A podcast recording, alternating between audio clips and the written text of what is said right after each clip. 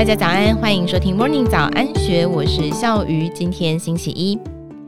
经济部统计处之前公布，二零二三年外销订单全年的订单金额是五千六百一十点四亿美元，是历史上订单金额第三高，仅次于二零二一年的六千七百四十一点三亿美元，还有二零二二年的六千六百六十七点九亿美元。但是，虽然订单金额守住历史第三高，但是仍旧是吃下了百分之十五点九的负成长，也就是二零二二年以来连续第二年出现的负成长。台湾是以外贸导向的经济体，出口占比 GDP 为最大宗，所以出口的好坏往往都会直接决定了经济的好坏。外销订单是国内外厂商针对未来情势所提出的订单情况。可以视为是提前预估出口景气的先行指标。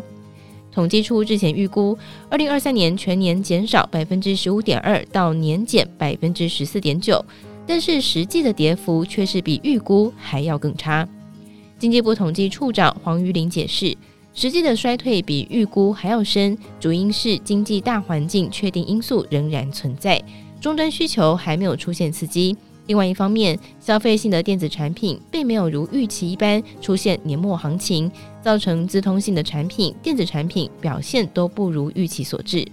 分析主要接单货品别全年的表现，作为台湾外销主力部队的资通性产品还有电子产品都没有缴出好成绩，全年分别衰退了百分之十二点六以及百分之十五点一。统计处说明，自通性产品受到全球通膨还有升息效应的影响，终端需求继续疲软，手机、笔电、网通产品等接单减少，唯独有高效能运算以及人工智慧热潮下，带动了国内伺服器接单增加，抵消部分减幅。科技货品当中的光学器材，虽然大尺寸的面板以及光学镜头接单持续成长，但是背光模组接单减少，仍然没有出现起色，全年衰退了百分之十四点二，连续第二年探低。除了科技货品一片惨淡，传统货品因为全球经济展望不佳，终端需求疲弱，再加上许多景气讯号都没有好转，各项货品并没有出现复苏的信号。传统货品中的基本金属面临总体经济疲软，钢品需求疲软，所幸国际钢价走扬，抵消了部分的减幅。全年外销订单衰退两成。同样是作为厂商投资指标的机械产品，则是受到业者对投资采取保守态势。二零二三年全年订单同样是下滑两成。另外，塑橡胶制品、化学品面临下游备料保守，再加上身为台湾竞争同业产能开出，压缩台湾厂商的接单量，两项产品全年衰退百分之二十五点九以及百分之二十五点五。而在美国、中国大陆及香港、欧洲及东协四大接单地区方面，则是出现了几家欢乐几家愁的两样情。美国、中港、欧洲等地区，二零二三年分别衰退百分之十四点八、十七点二以及百分之三十点二，分别达到历史上的最大减幅。相对的，在东协地区受到欧洲地区转单效应的影响，成为今年四大接单地区为鹤立鸡群的强劲正成长，全年接单金额是八百四十八点一亿美元，年增百分之十四点七。但是东协是否能够维持双位数正成长，统计处似乎还在观望。他们解释，东协受益于欧洲转单还有供应链重组的利多，拿下大量订单挹注。但是欧洲转单是从二零二三年三月份开始，所以基期效应在今年二月份之后就会慢慢浮现。届时东协是否能够持续强劲的正成长，值得观望。展望二零二四年，统计处预估。今年一月份年减百分之二十到年减百分之十五点八，还没有看到起色。黄玉玲解释，二零二三年一月份因为出现中国解封之后的短暂爆单，所以基期偏高，才会显得今年一月份订单跌幅才会特别大。但是从厂商预估一月份订单的动向指数来看，按照接单金额计算，动向指数是四十六点五，低于五十分位点。预期二零二四年一月份订单金额将会比二零二三年十二月份减少，同样显得不乐观。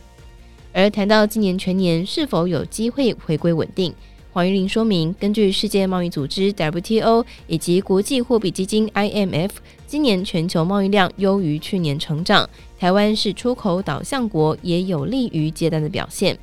再加上全球对高效能运算、人工智慧、车用电子等新兴科技的应用需求持续拓展，台湾又兼具半导体制程、生产之路优势，所以有望搭上新兴科技、人工智慧所创造的庞大需求。去化库存今年应该有机会告一段落，将会有机会出现订单回补需求。但是现在高物价、高利率还没有出现缓解，再加上地缘政治不确定性。全年景气要出现好转，可能要等到下半年才会比较明朗。他尤其提到，红海危机还有巴拿马运河旱灾对于国际航运没有帮助。现阶段已经出现航运干扰、运费上升，还有运期拉长等短期负面现象，让部分产业供应叫苦连天。但是他更加担心，如果苏伊士运河还有巴拿马运河状况长期未解，那么就恐怕会引发下一阶段的全球性通货膨胀，让终端需求更加走弱，恐怕会让台湾的外销订单复苏遥遥无期。以上内容出自《金周刊》，更多精彩内容欢迎参考资讯栏。如果任何想法，欢迎你留言告诉我们，或者是加入 Discord 群组一起参与讨论。如果喜欢我们的节目，也别忘记订阅，还有给我们五颗星的鼓励哦。感谢大家的收听，也祝福大家新年快乐。我们明天见，拜拜。